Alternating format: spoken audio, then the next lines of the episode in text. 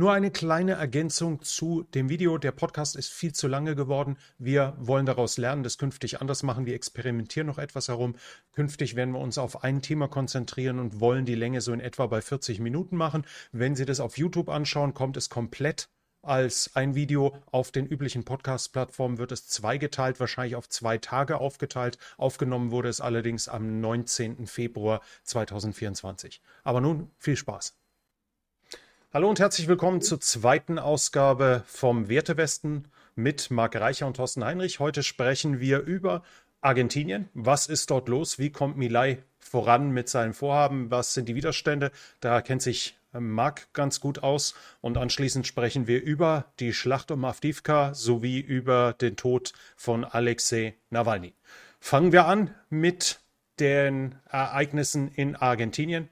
Marc, da hast du dich gut eingearbeitet. Von daher klär uns bitte auf, was dort gerade passiert mit den Reformvorhaben. Denn ich selber weiß sehr, sehr wenig und ich habe mitbekommen, dass du dich im Detail informiert hast. Ja, ich glaube nicht, dass du wenig weißt. Du bist ja auch ein Fan von Millet, soweit, soweit ich das sehe. Ich meine, wir sind, also was heißt Fan? Wir sind beide ja äh, liberal und, und er ist ein bisschen mehr als liberal. Er ist libertär. Ähm, was das genau ist, das können wir vielleicht nachher nochmal auseinanderfriemeln, was, was eigentlich dieser Unterschied ist. Und Javier Milei ist einfach angetreten und hat gesagt, äh, diese ganze peronistische, sozialistische Politik der vergangenen Jahre, die hat zu nichts geführt. Und man muss auch sagen, er ist nicht der Erste. Also es gab auch schon vorher Menem, glaube ich, ne? Äh, mhm. der hat ja auch schon versucht, Argentinien äh, mehr, mehr nach rechts herumzureißen und es hat aber nicht wirklich funktioniert. Äh, aber Millet hat jetzt gesagt, ich mache es viel radikaler. Ich mache es viel radikaler. Wir schaffen äh, den, den Peso ab, wir dollarisieren das Land, wir privatisieren alle Staatsbetriebe, wir reduzieren den Staat auf ein absolutes Minimum, wir kappen alle möglichen Privilegien, Subventionen, äh, Privilegien heißt alle möglichen äh, Marktregulierungen, ob es jetzt der Arbeitsmarkt ist, ob es jetzt irgendwie die Landwirtschaft ist äh, oder Handel allgemein. Also man muss sich auch vorstellen, dass in Argentinien das Ausmaß der Regulierung, äh, ich glaube, für uns Europäer unvorstellbar groß ist. Wenn ich ja, kurz, also vielleicht irgendwann. Wenn ich ja kurz einfügen darf, nur so eine Anekdote, die ich mal gelesen habe, und zwar der Porsche-Importeur muss Wein exportieren, weil die Regelung war, dass man exakt die gleiche Menge an, an Geld, die man importiert, auch exportieren muss, sodass der Autohandel in den Weinhandel ein, einsteigen muss, weil er irgendwas braucht, was auf dem internationalen Markt gefragt ist.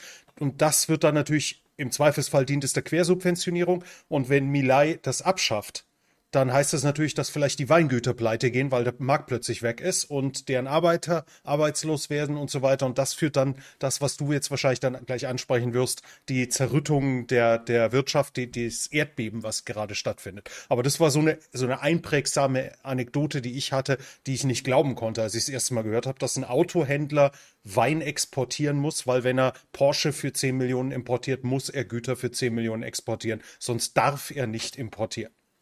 Ja, also es ist, es ist Kafkaesk. Ja, wenn wir uns, wenn wir uns denken, oh mein, was hat sich da wieder irgendein Ministerium oder irgendein äh, Beamter einfallen lassen, um uns zu gängeln und also total abdetached von, von der Realität, dann ist das da wirklich in, in äh, Argentinien nochmal hoch 10 alles, ja, oder wahrscheinlich noch schlimmer. Und, ähm, und daher ist es, sagen wir mal, einerseits ist es erstaunlich, dass er in äh, einem Land, in dem so etwas, was da bisher gelaufen ist, möglich ist, an die Macht gelangen konnte.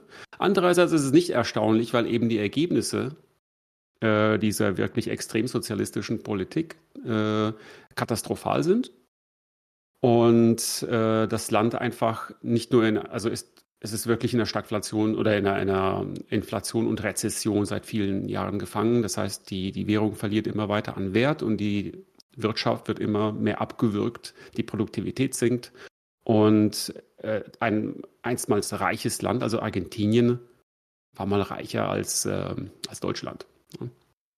Äh, war reicher als, also als, ich weiß nicht, als, Euro, als Europa.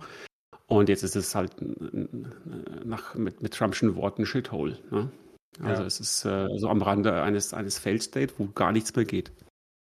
Und weil eben ja, Unternehmen fast, fast überhaupt keinen, keinen Spielraum mehr haben, sich, sich irgendwie frei zu entfalten. Und ähm, ja, auf Visualpolitik haben wir ein Video drüber gemacht jetzt, also zwei, glaube ich, zwei. Was interessant ist, die sind nicht sonderlich populär äh, auf, in Deutschland, glaube ich. Ne? Also. Ich denke mal, Deutschland ist ein sehr paternalistisches Land.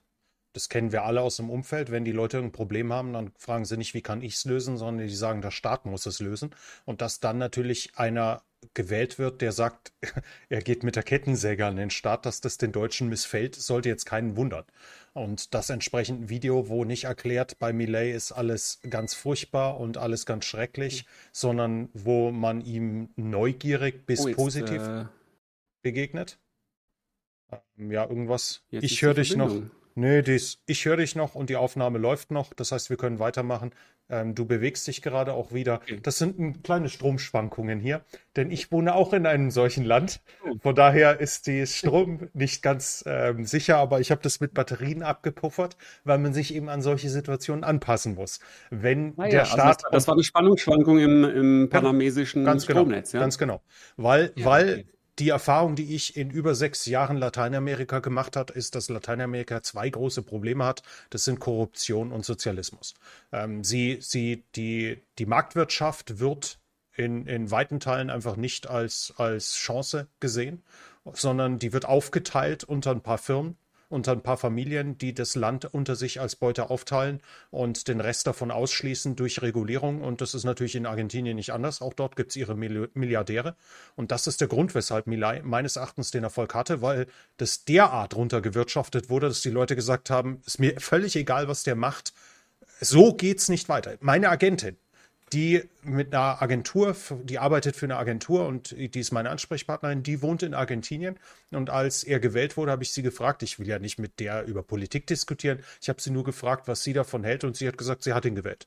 Ähm, das ist die es wird alles furchtbar werden, aber es ist die beste Chance, die Argentinien hat, weil es so katastrophal schlecht ist, dass sie eben sagen, ähm, sie müssen mit allem brechen. Und ich sehe darin in, für Lateinamerika eine riesige Chance. Denn wenn ich die Korruption und den Sozialismus als lateinamerikanisches Grundproblem identifiziere, sollte Milay erfolgreich sein, sollte Argentinien einen rapiden Umschwung erreichen und in Wohlstand, Sicherheit in allen Belangen steil nach oben gehen, dann wird es Nachahmer äh, mit sich bringen. Weil dann in anderen Ländern, die sehen, wenn die Argentinier es können, dann können wir das auch. Und das kann großartig sein für ganz Lateinamerika. Aber halt nur, wenn er erfolgreich ist. Und da kannst du dann natürlich deutlich mehr sagen. Ja, genau. Also wir haben auf Visualpolitik zwei Videos gemacht äh, und eins auch, eins schon früher, also bevor er gewählt wurde, auf, auf Visual Economic. Äh, ich habe die Skripte zu diesen Videos nicht geschrieben, das haben meine spanischen Kollegen getan, die sind einfach auch viel näher dran. Also ich habe vielleicht so 20 Prozent von diesen Skripten geschrieben, äh, die nochmal aktualisiert und so weiter. Aber äh, die, die Spanier, die haben natürlich ein bisschen besseren Überblick und, und die, äh, diese Videos sind natürlich auch auf den spanischen Kanälen oder auf dem Spa ja, auf den spanischen Kanälen auf beiden erschienen und äh, sollen, sollen ja auch, äh, sind auch für das argentinische Publikum oder für das lateinamerikanische Publikum gemacht und die müssen also entsprechende Details, Details enthalten für die Leute, die wirklich dort leben. Ähm, und ein Video haben wir gemacht, ob Millie der neue Trump ist, weil er fällt einfach durch seine, ja, seine, seine stark extrovertierte, manchmal sogar hysterische, also er ist ja einer, der gerne so auf den Tisch haut und, und auch so ein bisschen rumschreit und auch äh, so ein bisschen seine Gegen Opponenten beleidigt. Ne? So, ist, äh, er ist sehr lautstark. Und äh, da wird halt, da wird dann mit, mit Trump verglichen. Aber der Vergleich passt eigentlich fast gar nicht, weil ähm, ja, Millet ist sehr, sehr, ich weiß nicht, äh, wie soll ich sagen, also große Teile seiner, seiner Policies sind eigentlich entgegengesetzt. Und damit meine ich jetzt, also gegen, entgegen, entgegengesetzt dem, was, was Trump vertritt, nämlich Freihandel. Mhm. Trump ist eher protektionistisch. Und äh, auch in, in puncto Abtreibung. er ist halt, er ist halt, ein, ist halt ein freiheitlich denkender Mensch und entsprechend sieht er. Nee, Moment, Moment, mal, aber nicht was Abtreibung angeht. Also das ist, das ist, ist nee. auch die Sache, die mir beim, bei Melee muss ich sagen, ich weiß jetzt nicht, welche Einstellung du da, äh, dazu hast, aber ich äh, bin eigentlich, also ich bin kein Abtreibungsgegner, ganz und gar nicht. Also vor allem, wenn wenn äh, eine Schwangerschaft äh, zum Beispiel äh, durch Gewalt zustande gekommen ist. Ja. Und da ist es sehr, sehr erzkatholisch. Nee, das, ja, ich, ich kann es erklären. Ich kann es erklären. Ja. Das ist die libertäre mhm. Ansicht. Äh, prinzipiell bin ich auch kein fundamentaler Gegner von Abtreibung. Ich denke, die sollten nicht ein Ersatz für Verhütung sein. Aber ähm, dass, dass eine ungewollte Schwangerschaft, eine erzwungene Schwangerschaft, die Frau eine Chance haben muss, aus der rauszukommen, da, das sehe ich auch so. Nee, die libertäre Ansicht ist die, ja, ich habe Recht auf meinen eigenen Körper, aber das Kind ist nicht mein eigener Körper. Das muss der Ansatz sein, den er sieht. Die Frage ist halt, wo er die Grenze zieht. Denn ob er die im, im Moment der Empfängnis sieht, wie es der, der Christ tut, weil der Christ nicht einen anderen Zeitpunkt wählen kann oder ob er das nach irgendwie ein paar Monaten sieht, was weiß ich, wenn das Kind ohne Mutter überlebensfähig ist, was sind das so, fünf, sechs Monate oder sowas im Brutkasten? Ich habe keine Ahnung, wo er dort die Grenze zieht. Ich bin kein Freund von Abtreibung, aber ich kann Abtreibung nachvollziehen und ich sehe, sehe Umstände, in denen sie äh, nachvollziehbar sind und geradezu gerechtfertigt sind. Aber wie gesagt, das ist weder mein Kernanliegen, noch ist das äh, irgendwas, wo ich militant wäre. Ja, Nur ja. Die, die liberale Ansicht ist eben, oder die libertäre Ansicht ist eben, das Kind ist ein eigener Körper und über den darf ich natürlich nicht verfügen. Ich darf über meinen ja, eigenen. Nein, nein, nein, nein. Ich, ich, glaube, ich glaube, das ist eben hier eine sehr, sehr kuriose Verquickung von Katholizismus und, und eben Libertarismus, ja, dass hier der Katholizismus diesen, diesen äh, Entstehungszeitpunkt des Individuums quasi setzt in, in, nach seiner Vorstellung, aber dann eben nach der, nach der libertären oder nach mhm. der liberalen Lehre äh, dieses Individuum dann seine, seine Rechte bekommt. Ja, ja. das ist ähm, in, sich, in sich ja kongruent, denn irgendwo muss man den ja. Zeitpunkt ansetzen. Es gibt ja die, die Abtreibungsgegner, die damit argumentieren, wenn Abtreibung vollkommen in Ordnung ist, warum dann nicht im vierten Semester? Warum kann man dann nicht drei Monate Probezeit haben? Und wenn man sagt, nee, das Kind ist mir zu viel Stress, kann man nach der Geburt noch abtreiben. Denn in der Tat sehe ich keinen Unterschied zwischen dem Tag davor und dem Tag danach. Äh, biologisch ist es kein Unterschied, außer dass es einmal in der Frau ist und einmal außerhalb. Aber wie gesagt, in sich völlig also kongruent. Genau, sensorisch, sensorisch ändert sich da bei, bei dem Baby nichts mehr. Ja. Also in, in sich genommen ist er da völlig konsequent. Denn irgendwo muss man den Zeitpunkt setzen. Und dass der immer nur so Pi mal Daumen sein kann, solange man nicht den Moment der Empfängnis nimmt, ist völlig klar. Denn Herzschlag äh, kann man mit feineren Sensoren vielleicht drei Tage früher hören und, und, und so und so weiter und so fort. Aber ähm, was er ansonsten halt, ist er konsequent liberal. Wenn er zum Beispiel, dass er für. Organhandel eingetreten ist. Das ist jetzt nicht gerade ein konservativer, äh, konservativer Politikpunkt, dass man sagt, die Leute sollen noch ihre Organe verkaufen dürfen. Genau. Also Millet ähm, hat sicherlich einige Einstellungen, die, die sagen, sagen wir mal auch vielen Liberalen nicht passen werden. Aber es ist eigentlich bei allen Politikern, bei allen Parteien so, man hat nie eine hundertprozentige Abdeckung mit den eigenen Interessen. Das, das gibt, das kann es eigentlich nie geben. Ja, man muss sich immer, man muss immer halt schauen, ähm, vertritt ein Politiker irgendwas, was für mich ein absolutes No-Go ist. Ja, okay, dann darf ich nicht, darf ich ihn nicht wählen und, und darf ich auch, auch äh, ihm eigentlich keinen Zuspruch geben. Aber ansonsten, in allen anderen Fällen muss man schauen, ist eigentlich so der, der überwiegend, die überwiegende Zahl seiner Policies. Stimme ich damit überein oder ist das etwas, was, wovon ich denke, dass, dass es das Land oder dass es irgendwas weiterbringt, was ich auch möchte? Ja, und dann kann man eigentlich für diesen Politiker eintreten. Ähm, und ich sehe, ich sehe es also bei, bei Millet, er ist, er ist äh, sehr westlich eingestellt, vor allem im Vergleich mit seinen, mit seinen übrigen lateinamerikanischen Kollegen. Ähm, er ist pro Israel, ja, extrem pro Israel. Und ähm, er ist auch gegen Putin und so weiter ist, und so fort. Er ist also, für Freiheit. Er ist für Freiheit und das halt ja, konsequent. Ja. Und wie gesagt, wir, wir, aber da würde ich, bei dem anderen würde ich dir noch widersprechen, ähm, an Politikern mache ich wenig fest. Ich mache an Politik fest. Denn ähm, ja, ja, genau. die, die, die Person, eine, eine Person unterstütze ich nur als Mittel zum Zweck und nicht als Selbstzweck. Aber, ja, ähm, letztendlich ähm, sind es aber trotzdem immer Menschen, die das umsetzen. Ja, also bis klar. wir eine AI bekommen oder sowas.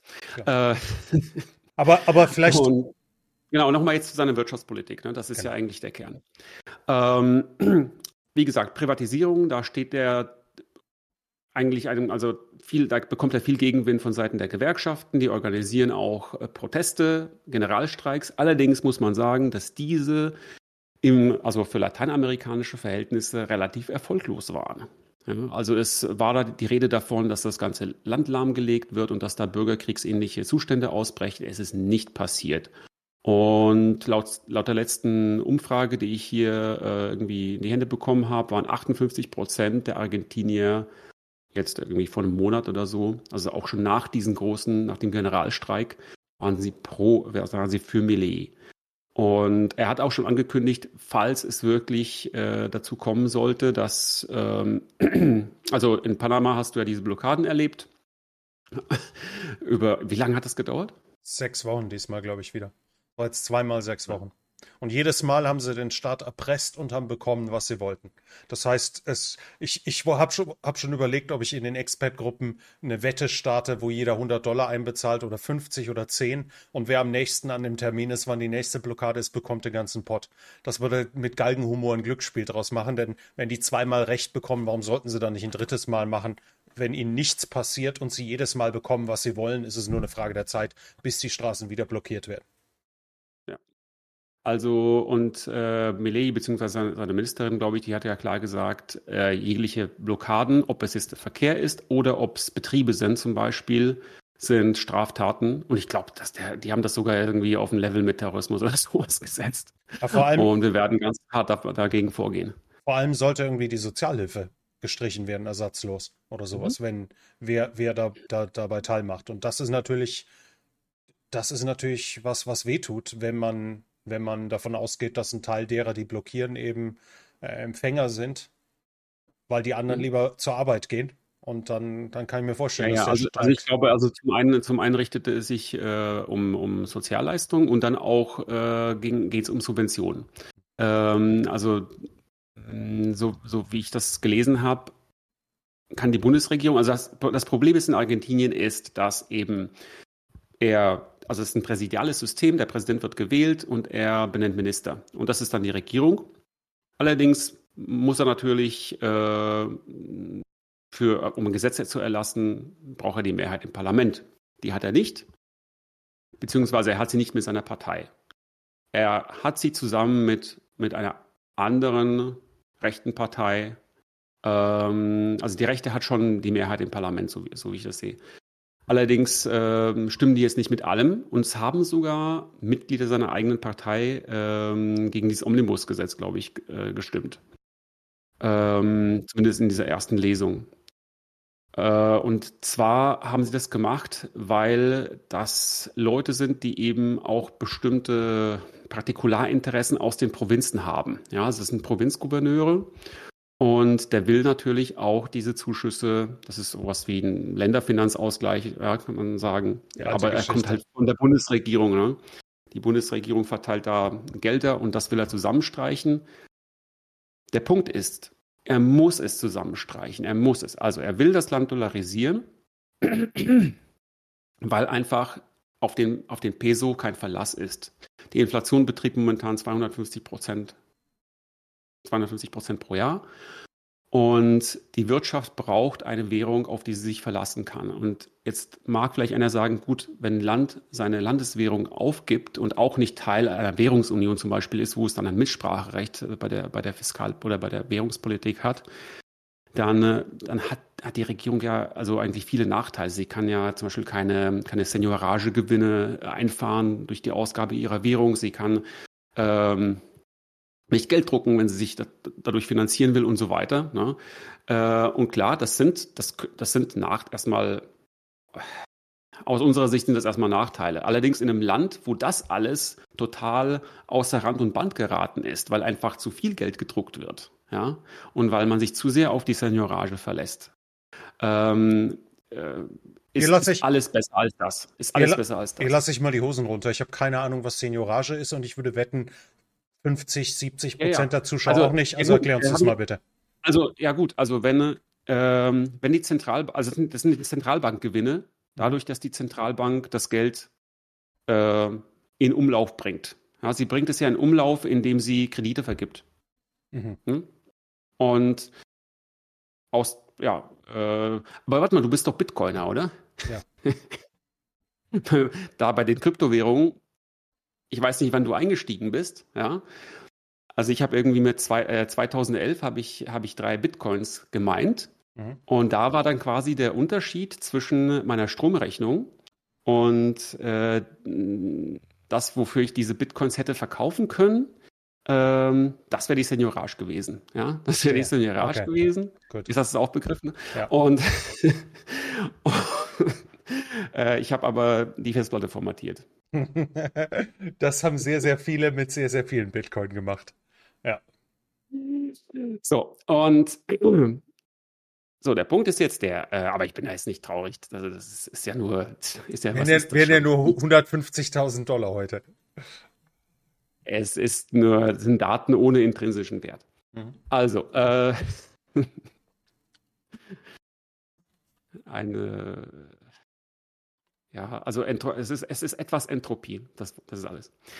Ähm, gut, wir waren bei der Dollarisierung. Er muss, er muss dollarisieren. Er muss dollarisieren, damit die, damit die Wirtschaft und die Bürger eine stabile, verlässliche Währung bekommen, mit der sie sparen können, ja, mit der sie investieren können und eben im nächsten Monat wissen, dass sie mit diesen Investitionen Rendite bekommen oder wenn sie oder überhaupt Lohnverträge und so weiter. Ne? Also wir kennen vielleicht noch so, was, was passiert, wenn, wenn die Inflation sehr hoch ist, dann kann so eine Wirtschaft einfach nicht, äh, nicht effizient funktionieren, weil einfach kein Vertrauen da ist.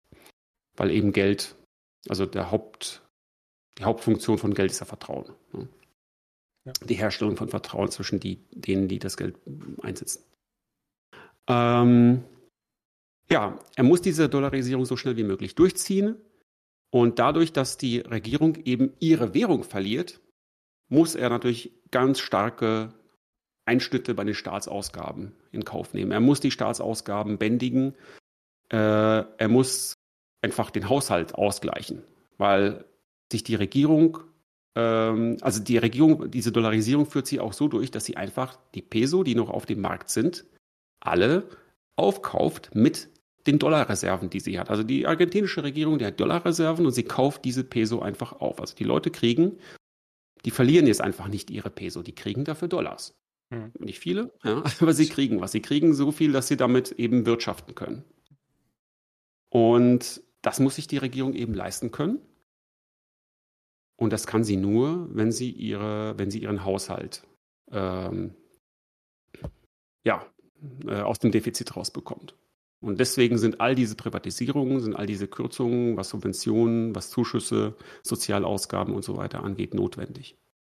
Und das wird dazu führen, dass die Wirtschaft erstmal äh, abgewürgt wird, weil eben diese, ja, sagen wir mal, auch diese schuldengetriebene, diese staatlich ausgabengetriebene Teil der Wirtschaft, der wird dadurch natürlich gedämpft.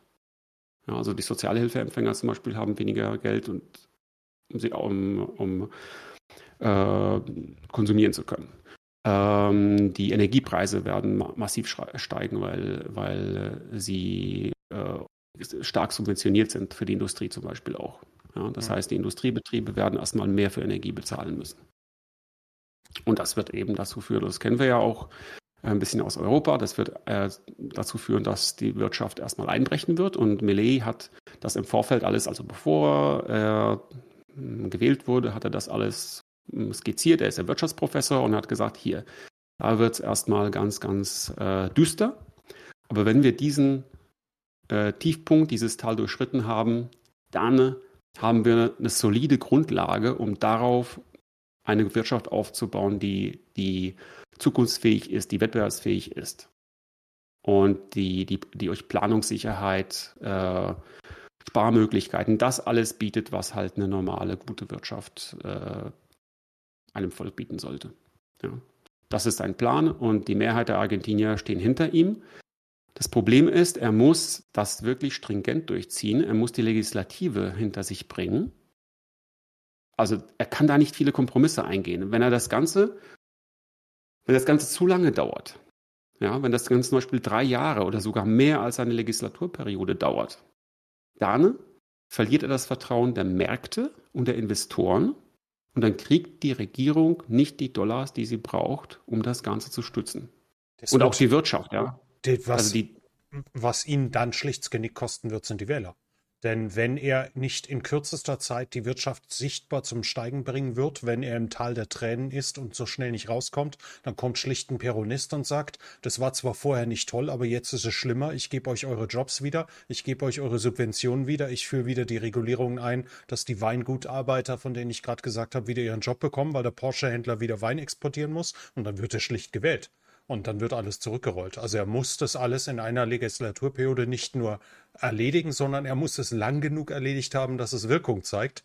Und das, denke ich mal, dürfte das Schwierige werden. Ja, aber er wird diesen Schwung aus dem Tal, den wird er nicht hinbekommen ohne massive Investitionen. Hm. Ja, ob die jetzt aus dem Ausland sind oder halt Argentinier, die sowieso schon äh, viele Dollars halten. Also natürlich haben viele Argentinier einfach schon einen Haufen Dollars, weil das ist Misstrauen in, in den Peso sowieso schon groß ist. Aber sie wollen sie nicht unbedingt in der heimischen Wirtschaft ausgeben.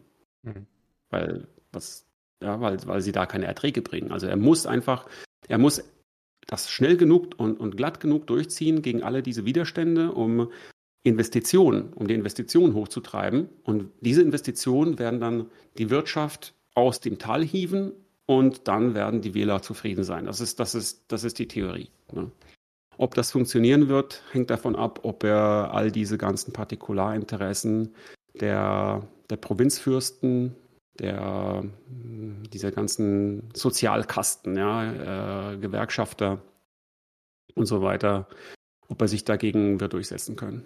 Wie kommt er aktuell voran? Du hattest in deinem Video, hattest irgendwas gesagt über die Probleme mit dem Parlament und Notstandsdekrete. Wir sind schon 25 Minuten dabei, versuchen wir das Ganze ja, auf drei bis fünf Minuten. Ja. Also, also ich glaube, ich glaube, äh, also er hatte irgendwie, er ist zum Papst gefahren, um da irgendwie, äh, dass, dass der sich, weil scheinbar die Kirche in Argentinien da auch äh, relativ viel zu sagen hat, ja, damit, damit, der, damit er ihn quasi irgendwie rumkriegt, glaube ich, im Vatikan. Und obwohl der Franziskus ist ja, glaube ich, auch eher so ein Sozialist. Er ihn nicht sogar als sozialistischen Teufel irgendwann mal beschimpft? Ich habe irgendwas im Hinterkopf, dass er den Papst mal als sozialistischen Teufel beschimpft hat. Also, ich weiß nicht, ob das erfolgreich, ob das Erfolg hat in dieses, dieses Vatikan-Lobbying. Ähm, aber was er halt plant, ist, dass er einfach seine Anhänger, und wie gesagt, ist das die Mehrheit, dass er die dann ähm, also er will ein Volksbegehren, ein Referendum durchführen. Und das scheint aber, äh, da scheint er an auf, auf legale Grenzen zu stoßen. Also will er die vielleicht auch auf die Straße bringen und mal schauen. Also, hm. also momentan ist, ist, ist, ist Ruhe, ja. Es ist, es ist nicht so, dass da jetzt das Land äh, äh, sich irgendwie im Bürgerkrieg befindet. Also kommt er irgendwie voran? Kommt er voran? Hat er Erfolge? Mit seinem Vorhaben? Er war ja, also er, er braucht seine, seine Notstandsdekrete, über die er viele dieser, dieser Reformen durchgesetzt hat oder, oder angeschoben hat, die laufen jetzt langsam aus und er, sie müssen jetzt durch im, im Parlament bestätigt werden. Mhm. Und soweit ich weiß, äh, kämpft er, also er war lange, er weiß, hat, hat eine Auslandsreise gemacht und ist jetzt erst wieder zurückgekommen. Mhm. Und versucht das da irgendwie alles äh, an allen möglichen Fronten so zu shiften, dass, dass, er, dass er gute Karten in der Hand hält. Ja. Aber also er muss natürlich, er muss eben diese, diese Stakeholder der Partikularinteressen einerseits unter Druck setzen, dass, dass die halt kapieren, wenn wir nicht mitziehen, dann verlieren wir noch mehr. Ja. Ich glaube, das ist so ein bisschen seine Strategie, aber vielleicht versucht er da auch so ein bisschen ja, ich, ich, nee, äh, kann ich jetzt nicht sagen, ob er versucht, da jetzt zum Beispiel bestimmte äh, Stakeholder oder ja, Provinzgouverneure zu bestechen, auf seine Seite zu ziehen, indem er ihnen Vorteile gewährt, was jetzt so die gängige politische Praxis wäre. Ich glaube, das macht er eher nicht. Ja, er ist da sehr, sehr ähm, unkonventionell oder sehr ja, prinzipienfest, dass er sagt, nein, äh, ich werde nicht so vorgehen, wie es normalerweise Politiker machen werde mir nicht meine Interessengrüppchen zusammenkaufen, sondern ich werde euch sagen, wenn ihr nicht mitzieht, wenn nicht alle mitziehen, dann, dann habt ihr ein Problem. Ja. Aber um das, mal, um, um, das mal zusammenzufassen, kann man eigentlich sagen, dass äh, momentan noch unklar ist, ob er wirklich diese Parlamentsmehrheit bekommen wird. Da laufen sicherlich eine Menge Gespräche im Hintergrund. Und äh, es sieht ein bisschen festgefahren aus. Ja? Also die, die, die Front ist, die bewegt sich jetzt momentan nicht, aber es könnte natürlich zu einem Durchbruch kommen. Und ich meine, Frontdurchbrüche ist ja. dann eher wieder dein Thema. Ne? Da können wir jetzt zur Ukraine übergehen. Ja, dann werden wir halt bei Zeiten nochmal drüber reden, wenn es dort tatsächlich da mal was Greifbares Neues gibt. Denn so wie es sich anhört, gab es seit der Wahl nicht allzu viel, was, was sich fundamental bereits in, Brasilien, in Argentinien geändert hätte. Doch, also über die Notstandsgesetze hat, hat da, da ging es schon ein bisschen okay. drunter und drüber. Und er hat auch Privatisierungen angeschoben. Also das kann die Regierung alles machen. Und mhm. Und äh, viele Teile, die jetzt eben legislativ durchge durchgesetzt werden müssen, die sind jetzt. Ah, okay, also er ist, er ist ja wohl auf dem Weg. Er ist auf dem Weg. Er ist auf dem Weg, aber es könnte sein, dass es zu lange dauert. Und okay. das könnte ihm das Genick brechen. Genau. Auf dem Weg waren auch die Ukrainer, nämlich aus Avdivka heraus. Ähm, die Schlacht um Avdivka, die, wenn man so will, seit wann hat sie begonnen? 2014 oder 2015? so um den Dreh. Ich weiß nicht genau, wann die Front jetzt exakt dort erstarrt ist, aber das müsste noch 2014 gewesen sein. Ähm, seither hat sie effektiv ja stattgefunden und die hat jetzt vor drei Tagen, glaube ich, geendet.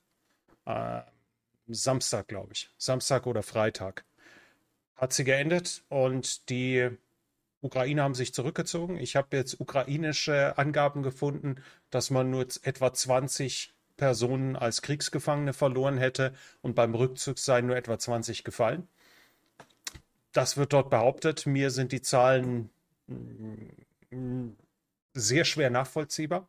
Wenn ich zumindest, wenn ich einen Blick auf die Karte schaue und die Videos ansehe, die von dem Rückzug sind, wo das Personal oben auf den Fahrzeugen sitzt und links und rechts offenes Feld ist und sie unter Beschuss sind, dass da nur 20 fallen sollen, scheint mir ein bisschen zurückhaltend. Aber wollen wir es mal den Ukrainern hoffen, hoffen für sie hoffen, dass es tatsächlich der Wahrheit entspricht. Aber das ist auf jeden Fall jetzt der Zustand. Avdivka ist gefallen und zwar, ich würde auch sagen, ein gutes Stück weit schneller, als es die meisten Beobachter erwartet hätten. Denn hätte man mich vor einem Monat gefragt, hätte ich gesagt, naja, die werden schon, also ich denke mal schon, dass sie Avdivka erobern können, aber ich hätte, hätte man mich gefragt, wird das in vier Wochen soweit sein?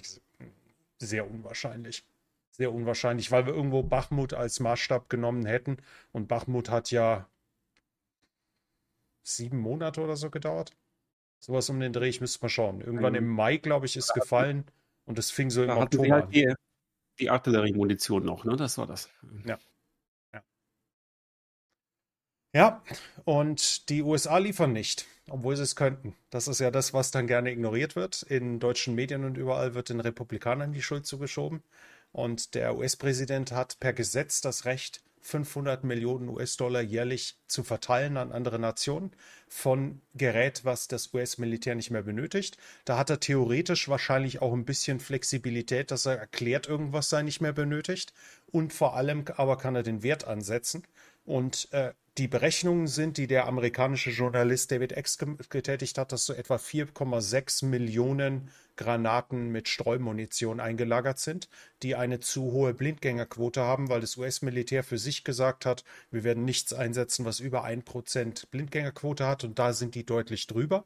Das heißt, die sind effektiv tatsächlich ausgemustert, die sind realistischerweise wahrscheinlich nur noch nicht entsorgt die werden vermutlich nicht einmal als Notreserve aufbewahrt werden, sondern eher noch nicht entsorgt, irgendwo dazwischen vielleicht. Die sind also absolut korrekt nicht mehr durchs US-Militär benötigt. Und Biden schickt sie nicht. Die einzige Bedingung ist, dass jemand für den Transport bezahlen muss, aber ich vermute mal, wenn er dem, dem restlichen Westen erklärt, den Japanern zum Beispiel, die geben ja gerne mal eine Milliarde ab und an, den Australiern, die haben gerade wieder Geld angekündigt, wenn er denen erklärt, ich kann vier viereinhalb Millionen Granaten schicken und vor allem Streumunition ist bei solchen Angriffen deutlich effektiver als äh, hochexplosiv. Das ist gegen Gebäude gut, gegen schwer, schwere ähm, Strukturen, aber auf freiem Feld ist Streumunition ungleich effektiver und gerade der Angreifer muss ja aufs freie Feld. Wenn der sagen würde, ich habe viereinhalb Millionen Granaten, die kann ich abgeben, es muss nur jemand die 50 Millionen für einen Transport bezahlen. Ich glaube, da würde sich ein Spender finden lassen. Aber Biden tut es nicht. Also hier muss man, muss man aufpassen, dass man sich nicht äh, durch, eine, durch Medien, die gerne ähm, die eine der beiden US-Parteien überhaupt nicht mögen, in, einlullen lässt und dass man sich nicht durch, durch interne, in interne US-Politik mit hineinziehen lässt. Mhm. Denn wenn Biden wollte, könnte er helfen. Und zwar komplett legal. Er müsste nichts brechen. Er hat gesetzlich die, die, die Möglichkeiten zu helfen. Er kann übergeben und das ist ja auch noch nicht alles. In den Depots, es werden verschrottet ähm, alte Schützenpanzer, alte Transportpanzer, es werden M-Raps nach wie vor verschrottet, äh, Humvees werden ausgemustert, die werden teilweise an die Polizei verschenkt und so weiter und so fort. Er könnte sehr, sehr, sehr viel mehr liefern, wenn er es denn wollte. Aus irgendwelchen Gründen will er es nicht. Aber ja. Ja, ich, ich denke mal, dass es beiden Parteien, also es keiner der beiden Parteien mehr um die Ukraine geht. Es geht ihnen nur noch um die Wahl. Das ist alles. Ja. Das ist alles. Das ist wie halt äh, ein ralliger Kater, der auf einer Seite der Autobahn steht und auf der anderen ist die Katze, die er bespringen will. Das ist die Präsidentschaftswahl. Und er, er, er, er, er läuft einfach auf diese Autobahn los, egal was. Was Klar, wenn Biden jetzt zwei Millionen Granaten schickt, dann wird selbstverständlich das republikanische Lager sagen, schaut euch den Diktator an, der schickt Waffen in die Ukraine über eine, über eine Gesetzeslücke, über ein Loophole. Ähm, während das Parlament es nicht will, er geht am Parlament vorbei, macht er das, der ist ein Diktator. Es wäre fachlich falsch. Die Interpretation wäre etwas gewagt. Und Biden entscheidet sich, sich der nicht auszusetzen, aber das ist im Wahlkampf, würde es vermutlich das andere Lager exakt genauso machen. Ich meine, da schenken sich beide Parteien wahrscheinlich nicht allzu viel, wenn es darum geht, Dreck auf den jeweiligen Amtsinhaber zu werfen, um den zu beseitigen. Und jetzt reden wir nicht von Trump, ähm, denn ich will hier nicht den Eindruck erwecken, ich sei irgendein Fan von ihm. Ich habe nur, nur was dagegen, wenn, wenn ähm, die Medien nicht so ganz bei den Fakten bleiben, weil sie eine, einen Protagonisten zu sehr nicht mögen. Also da sind irgendwelche Wahlkampfstrategen wahrscheinlich zugange, die das alles bestimmen und die führen so ein paar kleine Umfragen durch, ne, kleine Erhebungen und rechnen sich dann aus, okay, wenn wir diesen Schritt tun, würden wir vielleicht so und so viel dieser Wähler gewinnen, aber würden so und so viel dort verlieren oder die Gegenseite würde in irgendwelchen Swing States ähm, ein paar mehr Wähler aus der Gruppe gewinnen und zu wenige aus der verlieren und danach richtet sich jede, jede Fitzelentscheidung, die da jetzt, die da jetzt sowohl von den Republikanern als auch von, von den Demokraten getroffen wird. Und bei den Republikanern ist es halt diese, diese Blockadehaltung, ne? zumindest von Johnson her. Ja, die, also, die wollen halt, die haben halt ihre eigenen, die sehen, dass der Krieg in der Ukraine ist fern und es kommen aktuell zehnmal mehr illegale Einwanderer über die Grenze als bei Trump. Zehnmal mehr. Mhm. Die sagen, das sind deren Worte. Wir haben eine Invasion im Süden. Ob es eine Invasion in der Ukraine gibt, darüber können wir gerne reden. Und es gibt ja auch genügend Republikaner, die unterstützen das. Ich meine, Dan Crenshaw zum Beispiel, das ist der, der ganz prägnant mit der Augenklappe drin ist, ein früherer Navy SEAL, der wird auch von, von rechten von Republikanern angegriffen, weil er es wagt, weiter konsequent an Seite der Ukraine zu stehen. Ähm, da ist es schlicht so, dass die halt ihre Macht nutzen, die sie haben, weil sie die Mehrheit im Parlament haben, um zu erreichen, was sie wollen. Aber auch das ist nichts Neues in der US-Geschichte. Das ist halt bei einem, bei diesem System so mit verschiedenen Kammern, dass man versucht, die Dinge zu erreichen, die man haben will. In dem Fall geht es halt jetzt um die Ukraine. Dadurch fällt es uns Europäern mehr auf. Dadurch stößt es uns Europäern mehr, mehr auf. Und dadurch ist es geht es natürlich um den Krieg, bei dem Menschenleben sterben, bei dem Menschenleben ausgelöscht werden und damit wirkt die Dramatik viel höher. Aber die grundsätzliche Pro Problematik, dass man die Gesetzesvorhaben eines äh, Präsidenten der anderen Partei stoppt, weil man die Mehrheit im, im Parlament hat und ihn dazu zwingen will, einen Kompromiss zu machen, um ihm seines zu ermöglichen, das ist Alltag. Das ist schlicht Alltag. Das sehen wir bei jeder nicht erfolgenden Anhebung der Schuldengrenze all, das ist schlicht Standard. Da ist nichts Neues dran. Das einzig Besondere ist, dass es hier um den Krieg geht, der bei uns Europäern vor der Haustür stattfindet und wo die Amerikaner eben der wichtigste Waffenlieferant sind. Das ist der einzige Unterschied. Ansonsten ist es normales Politikgeschehen. Das muss man einfach in aller Trockenheit anerkennen. Du bist, du bist ja in sicherer Entfernung.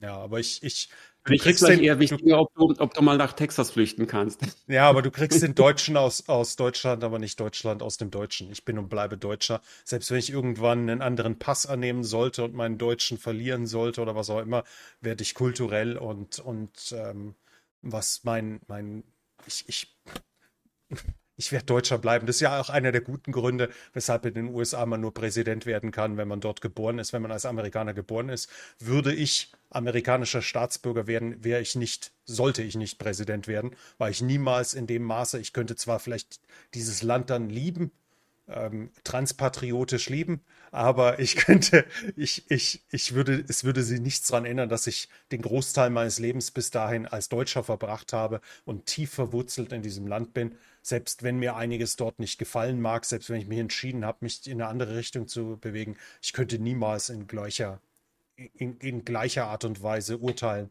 wie es ein, ein gebürtiger Amerikaner könnte.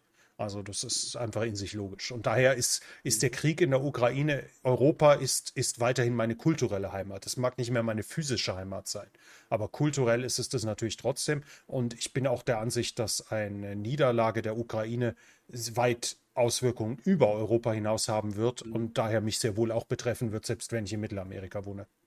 Diese, diese kulturelle Verbundenheit ist übrigens äh, auch ein sehr wichtiger Aspekt, wenn äh, es um die Tendenz geht, wie stark die USA überhaupt Europa noch in Zukunft unterstützen werden.